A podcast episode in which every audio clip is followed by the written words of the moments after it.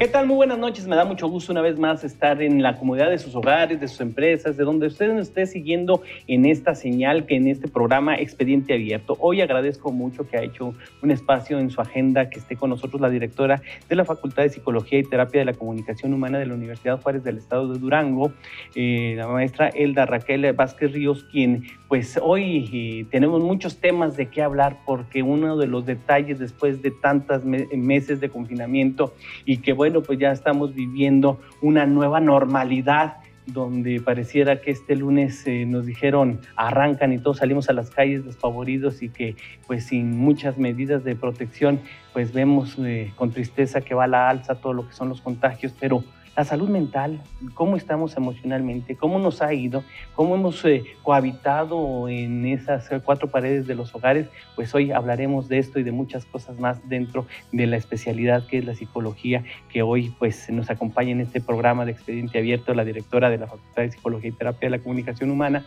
aquí en este programa. Bienvenida. Gracias, muchas gracias. Pues me interesaría y estoy intrigado ustedes como psicólogos, ¿cómo están viendo el avance de la pandemia? Los primeros 15 días parecía que, que iban a acabarse en un mes, resulta que mes, mes y medio, dos meses, ya vamos para el tercero, nos dicen que podemos salir, la verdad la situación es diferente, es difícil y emocionalmente como que estamos deprimidos. ¿Ustedes qué han visto? ¿Qué han analizado? Mira, eh, creo que es una situación que debe de revisarse desde diferentes ángulos. Por un lado, la actitud de autocuidado que la persona debe de tener y que vemos que en muchas ocasiones han dejado de lado bastantes, eh, tanto jóvenes como adultos, o sea, en este sentido no hay, no hay mucha diferencia. Por otro lado, el cuidado emocional, que también eh, yo he visto que hasta ahorita, aunque ya hay algunas situaciones que se han eh, salido del control, todavía hay personas que aunque se dan cuenta que algo está pasando, no están buscando la ayuda necesaria. Yo lo percibo. Hay quienes ya, o sea, ya vamos poco a poco haciendo conciencia de que estamos ahí los psicólogos, estamos ahí eh, los terapeutas o la gente que puede dar esta contención emocional y poco a poco ya está acudiéndose. De hecho, hay espacios que hemos generado con una atención que es gratuita, ya hay respuesta Creo que va a ir incrementándose según vayan avanzando estos días. El estar de alguna forma en casa ha generado cosas tanto en lo positivo como no muy favorables. Positivamente hemos dado cabida a reencuentros familiares, a identificación de lo que en las familias tiene que suceder, roles adecuados, límites, eh, compartir el afecto, optimizar la comunicación también se han exacerbado cosas que no son muy favorables. Sabemos que también la agresión ha incrementado en algunos hogares, que eh, ha habido situaciones de eh, enfermedad eh, física asociada a factores emocionales. Sabemos que ha habido inclusive otro tipo de, de cosas más extremas, como hasta atentados hacia la propia vida. Entonces, en ese sentido, es multifactorial lo que podemos ir como clasificando. ¿Qué nos toca hacer a nosotros desde la psicología o qué observamos desde la psicología? Que tenemos que preparar estrategias para que este regreso a la nueva normalidad sea lo más gentil posible con todos y con los diferentes sectores, infantil, juvenil, adulto y adulto mayor. Entonces, en ese sentido, se están generando ya algunas estrategias, unas ya están trabajándose, pero necesitamos estar como atentos a aquellas cosas que nos van generando o nos van presentando la sociedad. Pero ¿cómo identificamos esos eh, signos de que necesitamos ayuda? Porque pareciera que se empezó a, reciclar eh, la forma de ser de los patrones de conducta y a lo mejor no se manifestaron en el primer mes, pero ahora con la crisis económica más la convivencia 24 horas y el pánico de salir a la calle y perder la vida, pues se ha hecho como que un, un caldo este, problemático. ¿En qué momento necesitamos pedirles ayuda a los psicólogos? Porque ahora eh, las tecnologías eh, he visto que están atendiendo a los psicólogos vía Zoom. Oiga, eh, así están atendiendo a sus pacientes, que es algo pues, que antes no se daba, tenían que ir al diván. Bueno, pues, ¿en qué momento es propicio pedir auxilio o ayuda? Creo que en el momento en el que se identifique signos de desarmonía personal y en la convivencia con los más inmediatos que es la familia.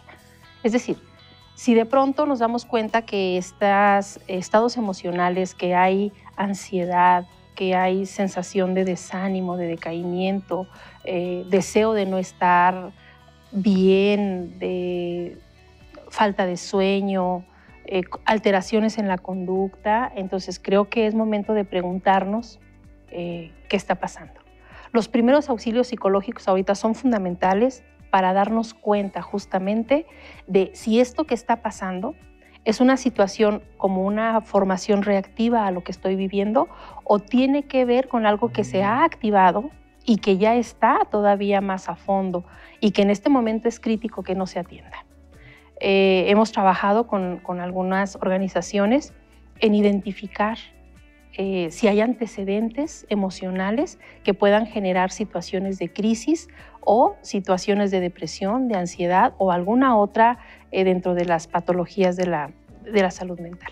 Entonces, en este sentido es, si genero algunos momentos donde ya la convivencia contigo no es la mejor, creo que tengo que preguntarme si estoy agrediendo, si estoy permitiendo que me agredan, si estoy eh, perdiendo mis hábitos o mis buenos hábitos y eh, compensándolos con alimentación excesiva, con el consumo de alguna sustancia, con fumar o con beber para llenar estos vacíos, puedo pedir estos primeros auxilios psicológicos. Ahora, eh, de eso de que hablas,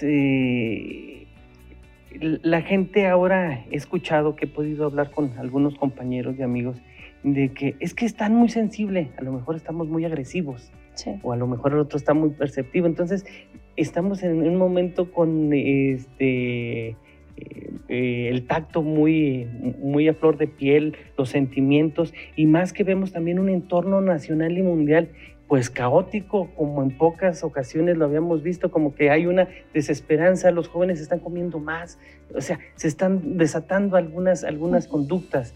Entonces, ¿cómo convencer de ir con un especialista? Porque a lo mejor este, no todos en Durango hemos tomado esa decisión de acudir con un profesional de la salud. Creo que a partir de la motivación de saber que siempre podemos estar bien esta situación de la, de la cuarentena, la, la, declaración de una pandemia, nos tomó por sorpresa a todos, nos rompió rutinas y nos está pidiendo generar cambios. Entonces, si yo me doy cuenta que no soy capaz de ser autogestivo, de ser autocuidadoso y de ser cuidadoso con el entorno, entonces puedo pedir ayuda, puedo decir, oriéntenme, dime si, si soy papá, soy mamá y me doy cuenta que estoy haciendo muy agresivo, hipercontrolador con los hijos, con la pareja, puedo pedir ayuda. Si soy adolescente y de pronto siento que hay un vacío en torno a mí, que mis compañeros, que mis amigos, que los extraño demasiado y que no tengo forma y que de pronto genero, estoy pensando ya algunas cosas que no van a favor de sí mismo, puedo pedir ayuda. Si soy adulto mayor y la tristeza, la depresión, sobre todo el miedo en adultos mayores, ahorita está la desesperanza muy fuerte, el temor, la, porque pasa algo curioso, o sea, sabemos que tenemos que cuidarlos, pero también encontramos que los abuelos añoran ver a los nietos, quieren ver a sus hijos, y entonces a veces se llega a decir, aunque sea pasa por enfrente, ven, mírame, ¿no? O sea, por fortuna ahorita ya una videollamada o algo nos acerca, pero ellos quieren el abrazo porque es algo muy de los abuelos. el tacto es importante. Entonces, en ese sentido es, puedo pedir ayuda. Nosotros hemos estado trabajando ya algunos eh, ejercicios de eh, trabajo de emociones, gestión emocional a distancia. Hemos trabajado grupos, hicimos en honor al Día del Estudiante y del Psicólogo, hicimos talleres terapéuticos. Entonces nos conectamos vía Zoom, había un facilitador, no trabajamos nada de, nada de cuestiones este, teóricas, eh, instrucciones eh, gentiles fue lo que trabajamos con ellos, ¿no? Vamos a hacer descarga emocional. A la vez que nosotros dábamos la técnica para generar estos grupos de contención emocional, el alumno, porque eran psicólogos en su mayoría, aprendían la técnica, pero el objetivo era que fuera vivencial. Y esto lo, lo pudimos hacer. Entonces, esto lo podemos replicar también con la sociedad. Nosotros hemos ofrecido también nuestros servicios para que en los grupos de personal de salud o aquellos que están en filtros sanitarios, aunque no sea nada más de personal de salud, de seguridad, etcétera, poder trabajar con ellos esta descarga tensional. Es importante saber que el trabajo que me está demandando ahorita me exige estabilidad. Saber situarme en el momento presente y no construir ideas catastróficas a futuro. ¿sí? Es decir, si estoy siendo bombardeado por las noticias que me llegan, por los WhatsApp, por lo que veo en televisión, puedo enterarme para informarme porque es importante estar informado, saber cómo se va comportando este proceso, saber cómo va la cifra, sí es importante, porque esto nos va a hablar de cómo nos estamos comportando como sociedad. Yo platicaba con unos amigos médicos, les digo, para mí esto se supera con inteligencia. ¿Por qué con inteligencia? Porque si yo me doy cuenta del riesgo, es una cuestión de decisión. Inteligentemente me pongo a salvo. Inteligentemente me tengo que preparar me permitiría hacer algo como personal, ¿no? Yo hablaba con mis hijos y les decía, me estoy cuidando para que yo tengo que salir necesariamente, pero me estoy cuidando para que no suceda nada de un contagio. Pero si sucediera, ¿qué tenemos que hacer? ¿Qué habitación se tendría que adecuar? ¿Cuáles serían los cuidados? ¿Cómo sería el equipo que tendríamos que formar? ¿Sí? Y de pronto me veían así con sus ojitos, son adolescentes así como, como ¿cómo? Porque nadie cree que va a llegar a la casa y llega. Claro, puede ser. Entonces, en ese sentido, ¿cómo tenemos que prepararnos? ¿Qué tenemos que hacer? Comer limpio, hacer ejercicio, fortalecer nuestros pulmones. Nos va a requerir, la recuperación depende de paracetamol y tu capacidad para respirar y tu salud. Que no haya factores de comorbilidad presentes. Entonces, hay quienes ya los tienen, pero quienes tienen la fortuna de estar saludables y no tener estos diagnósticos de diabetes, hipertensión y otras, creo que tenemos que fortalecer nuestro sistema inmunológico, pero también nuestra condición física. Entonces, podemos hacer un tiempo para mi salud, ¿no? Sí. Estoy sano, subo escaleras por lo menos. Estoy sano en un metro de espacio que tengas en tu casa, mueve el sillón, mueve la mesa, y ahí tienes que ejercitar. Porque nos hicimos sedentarios, ¿no? Dejamos pasar las horas a que llegue la noche. Exacto. Y no podemos ni dormir. estos pulmones que estén permeables, esta capacidad de respirar va a ser fundamental. Lo mejor es gratis y es el aire que necesitamos ahorita. Y ese sí no lo podemos dar. Entonces creo que tenemos que ser eh, autogestivos, proactivos. Ahora, ¿qué hacer con los que no creen? Porque esto es algo más grave que todo lo demás, porque el no creer pues no se toman acciones ni prevenciones ni se hace nada. Pues campañas de sensibilización, creo yo. Poder... ¿Es una eh, negación o es un capricho o es de libre albedrío? No, yo no creo. Es una, fíjate que tiene que ver con una, empezar por una cuestión de ignorancia, o sea, porque una cosa es darme cuenta de lo que sucede, porque lo escucho, y otra cosa es profundizar y comprender. Sabemos que tenemos en nuestra población un problema de lectura de comprensión. Sí, sí, lo que leemos no lo entendemos y como no leemos, pues menos. Exactamente, entonces nos dejamos llevar por lo que se dice, ¿no? Entonces hay que aprender a argumentar, hay que aprender a analizar. Pero ahorita, bueno, ya tenemos la situación enfrente, ¿cómo los enseñamos a aprender? A, profundizar. No, no, ahorita. Entonces, en este sentido, tenemos que trabajar nosotros en la sensibilización y de alguna manera poder ir generando con aquellos que sí lo comprendan, pues cuidado personal, autoconfinamiento voluntario. Yo creo que ahorita tenemos que apostarle a de manera personal decir, yo me quedo en casa. en casa es mejor. Sí, sí, la situación no, no, es para menos. No.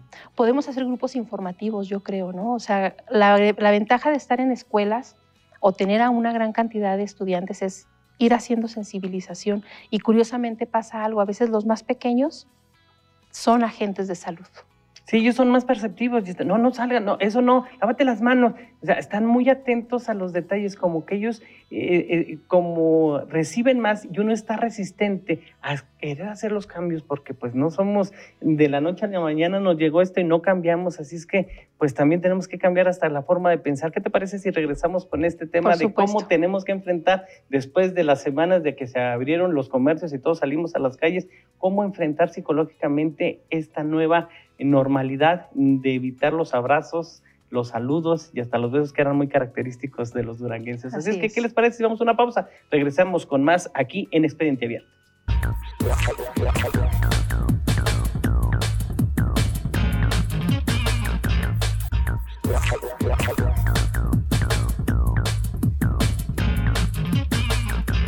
Qué bueno que sigue con nosotros en este otro segmento. Eh, en Expediente Abierto nos acompaña Elda eh, Raquel Vázquez Ríos. Eh, ella es la directora de la Facultad de Psicología y Terapia de la Comunicación Humana de la Universidad Juárez del Estado de Durango y nos acompaña en esta ocasión. Y ahora pues eh, me gustaría conocer en esta nueva eh, normalidad, eh, ¿cuáles serían las recomendaciones?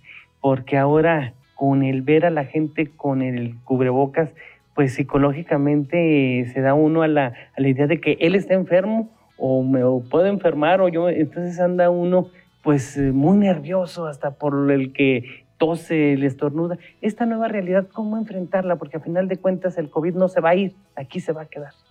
Así es, es una algo con lo que tenemos que aprender a convivir y algo que nos va a reeducar. Creo yo que nos va a reeducar. ¿Cómo, cómo ir sobreviviendo? Bueno, de entrada, aprender a tomar nuestras medidas de seguridad personal y comunitaria, ser socialmente responsables. ¿sí? Yo me cuido, te cuido y cuidamos a los demás. ¿Qué tenemos que empezar a hacer? Saber que el cubrebocas es solamente una barrera hacia el ambiente. ¿sí? Que el aprender a lavar mis manos con agua y jabón del más natural posible es una medida de protección. Que el aprender a evitar tocar superficies cuando somos por naturaleza, todo lo tocamos. Sí, sí, Todo lo probamos. Conocemos el mundo con las manos. Claro, cuando algo no sabemos incluso qué es, hacemos esto y lo probamos, ¿no? Entonces, es romper mecánicamente y es un proceso de desaprender para reaprender. Esto tiene que ver con algo de programación también neurolingüística es desaprender, aprendo nuevas cosas, ¿no? O sea, si yo voy a tocar, tengo que saber que tengo que esperar y pongo una distancia. Sí. Somos de abrazar, de besar, de estar... Muy efusivos. Exactamente. Entonces, en ese sentido, tendremos que aprender también a poner una distancia saludable en lo que esto es superado. Somos inteligentes, se va a quedar, pero sabemos que la ciencia está estudiando ya cómo poder atender al coronavirus también y poder marcarle su barrera. Sabemos que esto lo está haciendo ya la ciencia también y nosotros en consecuencia con estos nuevos aprendizajes. Pero por lo pronto y en lo inmediato, buscar nuevas formas de afecto. Estar, estar en casa no significa estar aislado. ¿Por qué? Porque yo puedo abrir otras redes de comunicación. Porque yo puedo hacer cartas, por ejemplo. ¿sí? Hay cosas que traemos de historia y que las hemos olvidado pero yo puedo ir escribiendo las historias de lo que me está pasando cada día. Descubrimos a grandes poetas ahora en esta pandemia, porque mucha gente pues empezó a comunicar por el Face y no para hablarle a alguien más. Uno, cuando uno empieza a leer, dice, él está escribiendo para sí mismo, se está, eh, se, está proyectando, pero no le está escribiendo a nadie. Dice, está saliendo muchos eh, otros dones. Mucha creación, o sea, somos seres inteligentes y sabemos que tenemos estas inteligencias múltiples. Por eso les hablo yo de que en esta, en esta pandemia hay cosas de positivo infinidad. Y no las estamos valorando. Les decía yo, la única opción ahorita es vivir. Sí. La única opción es la vida, es lo mejor. Entonces, en ese sentido vamos a crear, vamos a generar. Nuestras manos son antenas de carga y de descarga. Entonces, yo puedo descargar a través de mis manos, puedo pintar, puedo amasar, ¿sí? Y descargo tensiones increíblemente puedo jugar también, ¿por qué no? Y entonces en ese momento, cuando metemos lo lúdico a nuestra vida, la actitud cambia, nuestras defensas se mejoran, se armoniza todo lo que está alrededor. ¿sí? Em, ¿Cómo poder demostrar afecto? Me puedo conectar a una videollamada. Sabemos que económicamente hay quienes no pueden pagar un internet, también tenemos que ser empáticos con esa parte. Pero podemos escribir. Podemos escribir, puedes tomar un lápiz, una pluma y puedes escribir y puedes mandar con alguien esa carta y puedes estar presente y puedes dibujar. Podemos plantar, podemos cultivar en nuestra propia casa y es bello cómo podemos sacar provecho a todo lo demás. ¿Cómo puedo yo también atraerme del afecto? Creo que podemos hablar y puedo decir, me siento triste y alguien te puede escuchar. Puedo salirme a ver el cielo, las estrellas, respirar aire limpio. Ahorita es cuando más aves se acercan a nuestras casas. Sí, sí, sí, se oye el cantar en la mañana precioso que ya no, si lo estaban haciendo los pajaritos ya no me había dado cuenta. Pero ahora como está muy eh, sorda la ciudad, se oyen muchas cosas que hace mucho ya no oía. Sí, sí. Y contribuir sobre todo con aquellas personas que están trabajando en el diseño de estrategias. Cada día nos generan estrategias nuevas. Acatar las indicaciones, salir a algún supermercado, eh, atender las recomendaciones que nos dan para mantener nuestras casas ventiladas, para mantener nuestros espacios de trabajo saludables, quienes tenemos que regresar a trabajar por actividades necesarias. Entonces, creo que hay muchas cosas que se ven en esta nueva normalidad, operativamente hablando. Y ahora para poder escoger al mejor psicólogo o al idóneo para nuestras necesidades, ¿cuáles características debemos de considerar? Porque sabemos que dentro de la psicología pues hay muchas maneras de poder abordar algún este, problema o algún padecimiento. Creo que de entrada tenemos que distinguir eh, los niveles que tiene cada quien para ayudar. Creo que en todas las personas puede haber una intención genuina de ayuda. pero en ese sentido también hay eh, desde la, terapia estructural nos hablan de que se pueden hacer trajes a la medida del paciente. Entonces, cada persona tiene un estilo de atender y un estilo de aprender.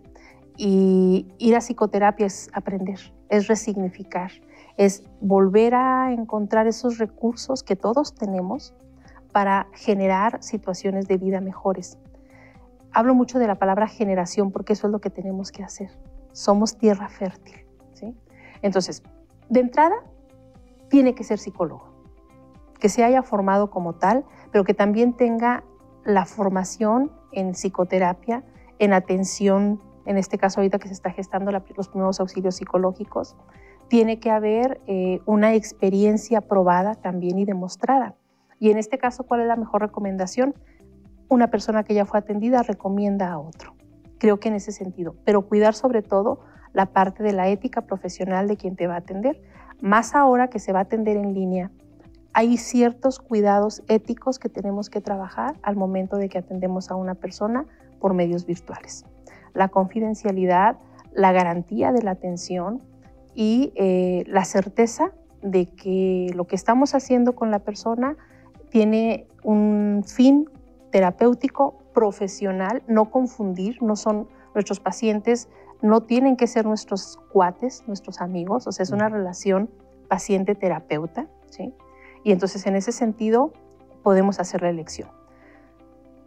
Hay un colegio de, psicólogos que tiene un catálogo importante de, afiliados. Nosotros en la Escuela de Psicología tenemos una asociación de egresados, por lo tanto también son gente con formación. El Instituto de Salud Mental del Estado también tiene su catálogo también de terapeutas. Entonces creo que hay instituciones que nos pueden orientar también en dónde podemos encontrar a estas personas. En lo privado también, y aquí lo mejor es la recomendación que alguien nos haga de la persona. Ahora, ¿cómo evitar la charlatanería? Porque ahora, pues alguien que maneje bien la oratoria o un buen discurso pudiera persuadir a incautos.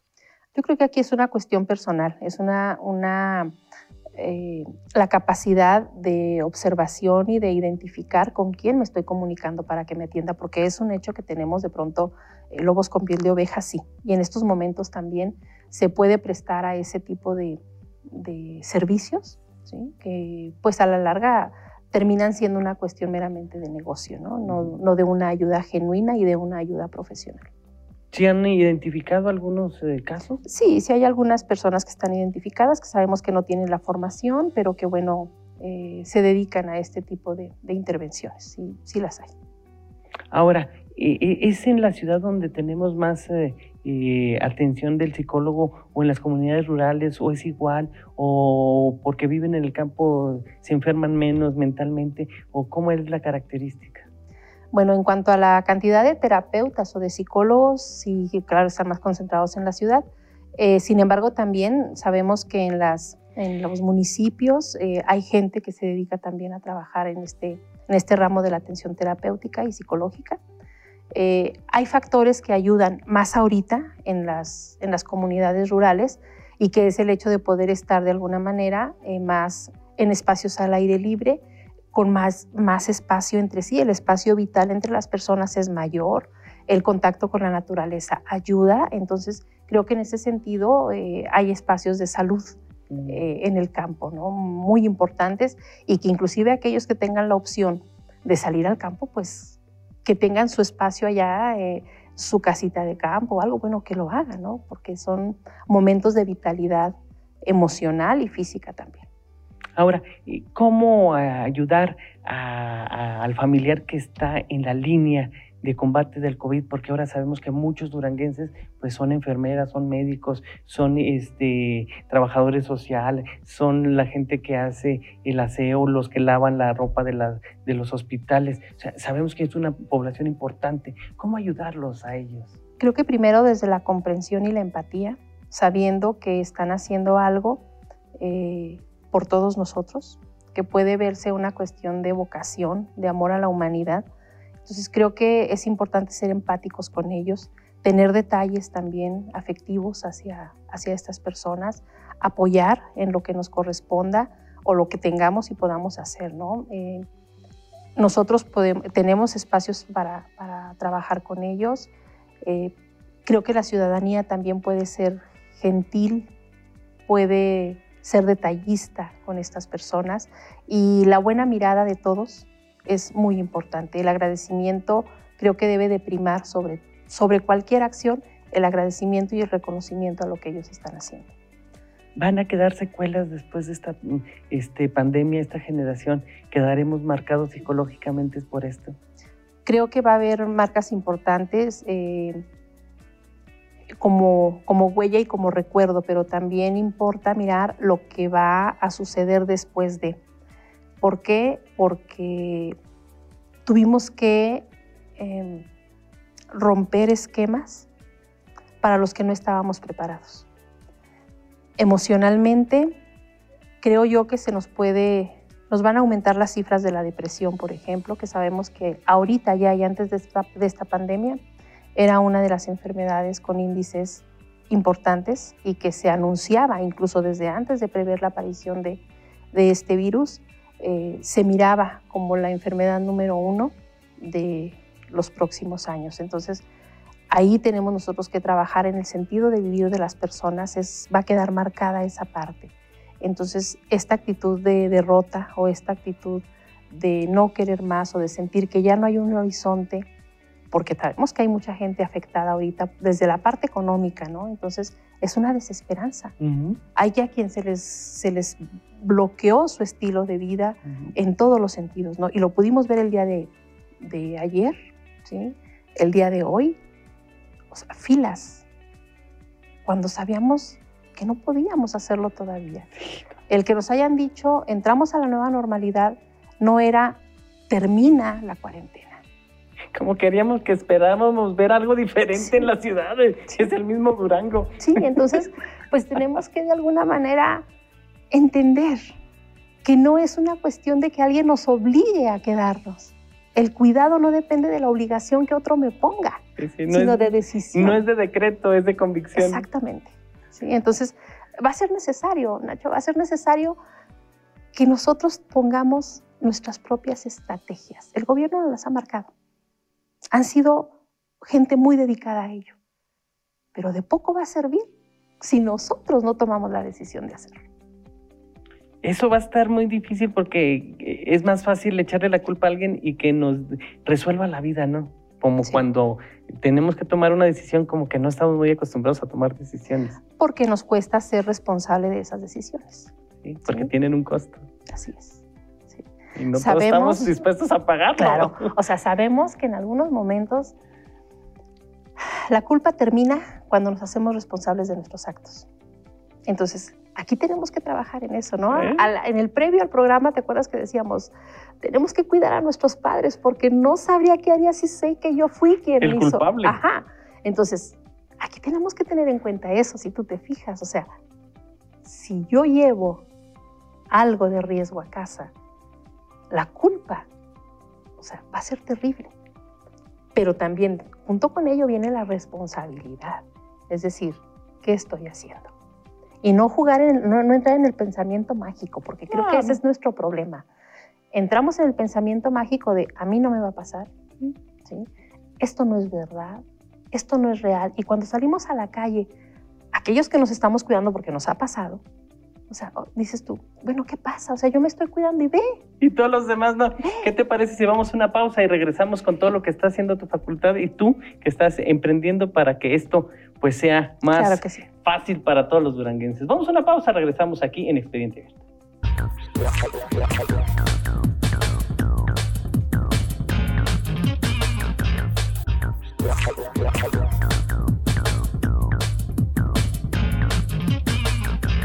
Bueno que continúa con nosotros en Expediente Abierto. Me acompaña Elda Raquel Vázquez Río. Es, ella es la directora de la Facultad de Psicología y Terapia de la Comunicación Humana de la Universidad Juárez del Estado de Durango. Y bueno, pues se quedó muy interesante la plática de cómo ser responsables de nuestros actos ante la pandemia. Y para esto y para todo lo que se está gestando como conocimiento, pues eh, la facultad donde ella está trabajando tiene una serie de estrategias de trabajo interesantes, por lo cual me gustaría conocer en qué estás eh, este, incursionando, porque la universidad eh, no ha suspendido labores, la universidad en cada una de sus áreas sigue trabajando, no con todos los estudiantes en las aulas, pero sí en sus casas, las clases continúan, las investigaciones trabajan, o sea, ustedes siguen este, a, tambor batiente trabajando. ¿Qué es lo que están haciendo? Así es, bueno, desde el previo eh, nos dimos a la tarea de inicio de acatar las instrucciones que ha generado nuestro señor rector, el maestro Rubén Solís,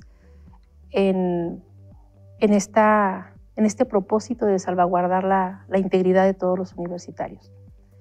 Entonces, ¿qué hicimos? Bueno, en cuanto se nos anunció que íbamos a entrar ya en esta fase de trabajo en casa, pues provocamos la formación de aquellos académicos para quienes el uso de las tecnologías eh, tenía que ser algo como primordial y dimos capacitación. Posteriormente se trabajó con el personal administrativo, con el personal eh, jefes de grupo también para comunicarles cómo iba a ser la estrategia. Y luego empezamos toda la, implementación de programas de supervisión a través de la Secretaría Académica y las diferentes áreas. El equipo de trabajo de psicopedagogía, tutorías eh, y formación integral eh, nos unimos también para revisar qué se podía hacer y se prioriza el trabajo tutoral a distancia también. Tenemos una excelente coordinadora de tutoría, la maestra Pati Rico, y ella se, se, dio a la tarea de dar seguimiento puntual a cada maestro tutor y abrir otros espacios de línea para comunicarse y si había quien pedía tutoría de manera personal, inmediatamente hacer la canalización. Esto fue todavía durante el tiempo antes de, de este regreso. ¿no? Para regresar a la nueva normalidad, generamos un modelo, un protocolo al que le llamamos modelo de higiene y seguridad eh, ante COPS y eh, está establecido por áreas, o sea, desde el ingreso a la unidad académica, qué es lo que tenemos que cubrir, para hacer el uso de las oficinas administrativas, para presentar exámenes profesionales, cómo se van a diseñar, para atender los servicios del Centro de Servicios a la Comunidad, la clínica, y em, cuáles son las áreas que tienen por necesidad, por ejemplo, servicios escolares, eh, servicio social, eh, cómo tenemos que trabajar con este personal. El día de ayer, con mi, con mi secretario administrativo también, vamos a dotarle de caretas al personal que va a estar trabajando con, con este desahogo de, de actividades para eh, también mantener esa, esa distancia saludable que nos han recomendado. ¿Qué más? Bueno, además de esto, nosotros, eh, como te había comentado, preparamos una, una red que está aquí, ustedes la van a ver por ahí este, publicada en diferentes instituciones, en diferentes centros, una red de primeros auxilios psicológicos. El objetivo es que aquella persona, tanto de nuestros estudiantes como de la universidad y de la población en general, tengan la posibilidad de ser atendidos por un terapeuta. Hasta ahorita hay un promedio de 30 terapeutas publicados, pero hay gente que se está sumando a ello, mismos que también se les está dando el seguimiento. Si la persona con la contención emocional en el momento está bien, queda la atención cubierta, pero si la persona dice, ¿sabes qué? Yo necesito además que me des terapia, puede ser con la misma persona que le atendió o pedir alguna recomendación de alguna otra persona que esté atendiendo en línea, pero ya ahí sería bajo un esquema de paciente terapeuta y no bajo esquema de primeros auxilios psicológicos. Entonces, eso sería en cuanto a las acciones inmediatas y que ya están trabajándose ahorita, ¿no? ¿Qué viene para después? Bueno, hacer la conclusión de nuestro semestre, que es el, 5 de, julio, de junio, perdón, la, última de las clases. ¿Por qué? Eh, nosotros tuvimos la fortuna de que nuestra planta académica entró de lleno desde el primer día de la cuarentena y dio continuidad a los trabajos con los estudiantes. Tenemos una modalidad de psicología en modalidad a distancia y con ellos no hubo mayor problema, se siguió el trabajo de manera normal. Eh, los servicios de atención psicológica del Centro de, de, Servicios a la Comunidad continuaron en línea de aquellos pacientes que nos solicitaron ser atendidos, los de psicología o los de terapia de la comunicación humana con sus estrategias de lenguaje, de aprendizaje, lo que estaban trabajando. Suspendimos los servicios de electroencefalografía y de consulta médica, bueno, por razones obvias. ¿Qué más seguirá? Estamos planeando ya a través de una encuesta eh, para ver la necesidad de alumnos que requieran curso de verano, que será en línea, obviamente.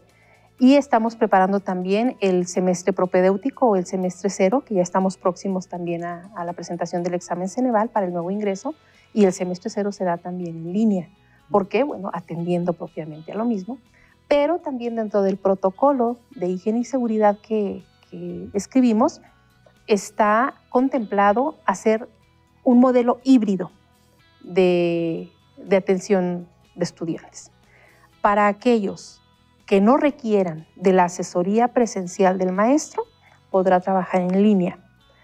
Para aquellos que necesitaran de la asesoría del maestro, se va a condicionar para que no haya más del, margen permitido de cercanía entre maestros y estudiantes y está también ahí en el modelo, porque sabemos que hay diferentes estilos de aprender. Entonces hay a quien se le da el autoestudio, pero hay quien necesita ser asistido. Entonces las sesiones asistidas tendrán que ser bajo los marcos de la sana distancia. Eh, y luego, algo importante también, estamos concluyendo ya, seguramente para el día de hoy terminamos, una, un censo de diagnóstico de factores de comorbilidad entre nuestro personal, de, tanto académico como administrativo. ¿Cuál es el objetivo?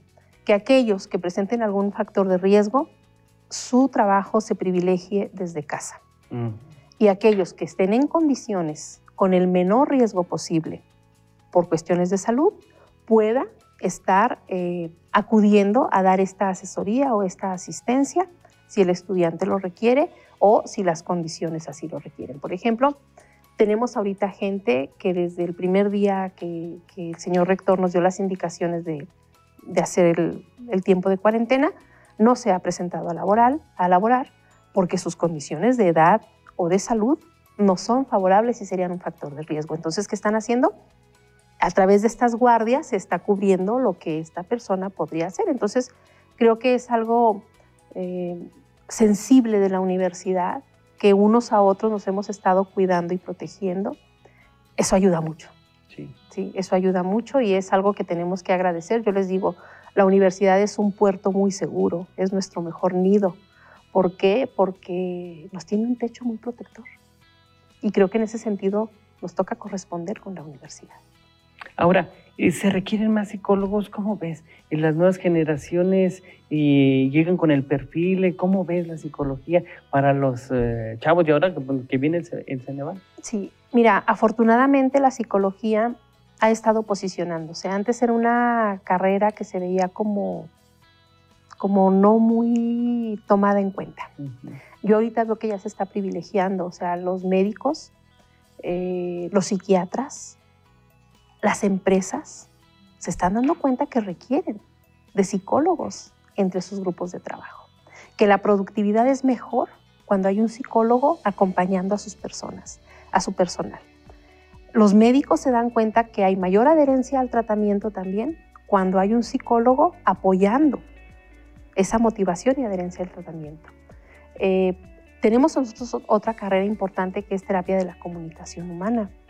Esta es una carrera que tiene un impacto y que va a cobrar mayor importancia justamente, primero, por el uso excesivo de tecnologías, sí. que de pronto los están haciendo analfabetas funcionales, que las cuestiones de habilidades comunicativas se han ido quedando en, hacia atrás, que las habilidades de la expresión y de la audición están limitándose justamente porque no estamos habilitando y desarrollando estas capacidades. Entonces, terapia de la comunicación humana, lenguaje, aprendizaje, em, audición, tienen que estar siendo también ya rehabilitados por nuestros profesionistas. La estimulación neurocognitiva del adulto mayor, un terapeuta de la comunicación humana lo está haciendo de manera maravillosa. Entonces, tenemos dos carreras muy afortunadas, laboralmente hablando, si lo miramos desde ese ángulo. Socialmente necesarias y yo diría imprescindibles en la vida de toda persona. Yo firmo, por así decirlo, que sale más caro no atenderse las emociones. Sí, sí, sí, sí, sí, porque esa es una llaga para toda la vida. Así es. Sí, son muy importantes. Hay quien puede decir es que así soy, ah, pero siempre se puede cambiar. Es que así era mi padre o así era mi madre. Así me hicieron. Pero tú puedes hacer un nuevo molde y para eso hay quien te acompañe. ¿Sí? Hay factores de resiliencia que es algo que nos va a dejar la pandemia. Vamos a aprender a ser resilientes. Vamos a aprender a ser creativos, más humanitarios, respetuosos, respetuosos contigo, respetuosos con la naturaleza. Ayer platicábamos con el equipo de trabajo del staff y les decía yo que me preocupaba mucho la contaminación por el uso de cubrebocas desechables y les decía, bueno, vamos a hacer la implementación del uso de caretas y el eh, cubrebocas lavable. Entonces, tenemos ya las dos barreras. Esto nos permite no tener que estar usando el, cubrebocas quirúrgico que es desechable y generar, generar contaminación. Y el grupo lo aceptó muy bien. Ah, Entonces, vamos, o sea, estamos como que trabajando en los diferentes eh, espacios.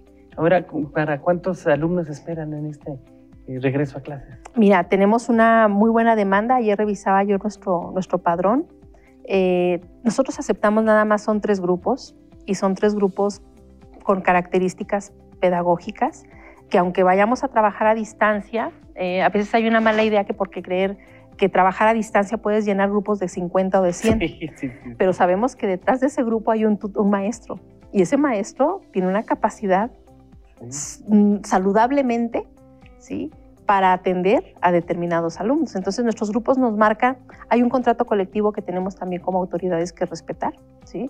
de 25 máximo 28 estudiantes y entonces vamos a hacer nuestros grupos pedagógicos. Desde que yo empecé el trabajo como directora hemos cuidado esa parte. No abrimos grupos de 50 alumnos, de 40 alumnos, este, eso no. ¿Por qué? Porque sabemos que el maestro termina de alguna forma saturado, pero también la atención a los estudiantes no se privilegia cuando son grupos muy grandes.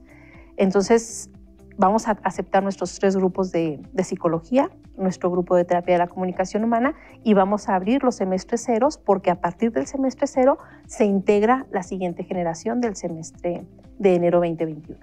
Y ya para terminar, en los posgrados, ¿qué están trabajando? En posgrado tenemos la maestría en psicología con salida en psicoterapia y psicología educativa infantil y del adolescente. Ahorita tenemos un grupo muy bueno, el cual con gusto te platico que tenemos a los alumnos becados al 100% por CONACIT. Entonces son becarios CONACIT.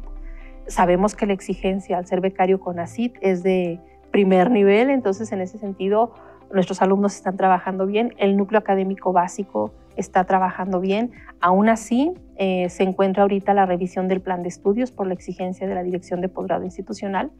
Y bueno, ahí en ese sentido estamos cumpliendo con, con las guías que nos están marcando para el diseño de plan de estudios. Y ahorita es un proceso importante, se, se encuentra en, la, en un proceso de preparar la autoevaluación de la propia maestría. Y sabemos que son factores exigentes, puntajes que debemos de cubrir y bueno, se está atendiendo a ello. Pero en lo que corresponde a la formación y a la maestría, bien, es una maestría con mucho futuro, al ser profesionalizante, es única en su ramo y aquí en Durango más aún. Entonces, en ese sentido, bueno, pues la escuela está dando eh, atención académica a lo que nos corresponde y vamos a empezar también el rediseño de los planes de estudio de las dos licenciaturas con la esperanza de poder generar otra licenciatura más en, en los próximos años.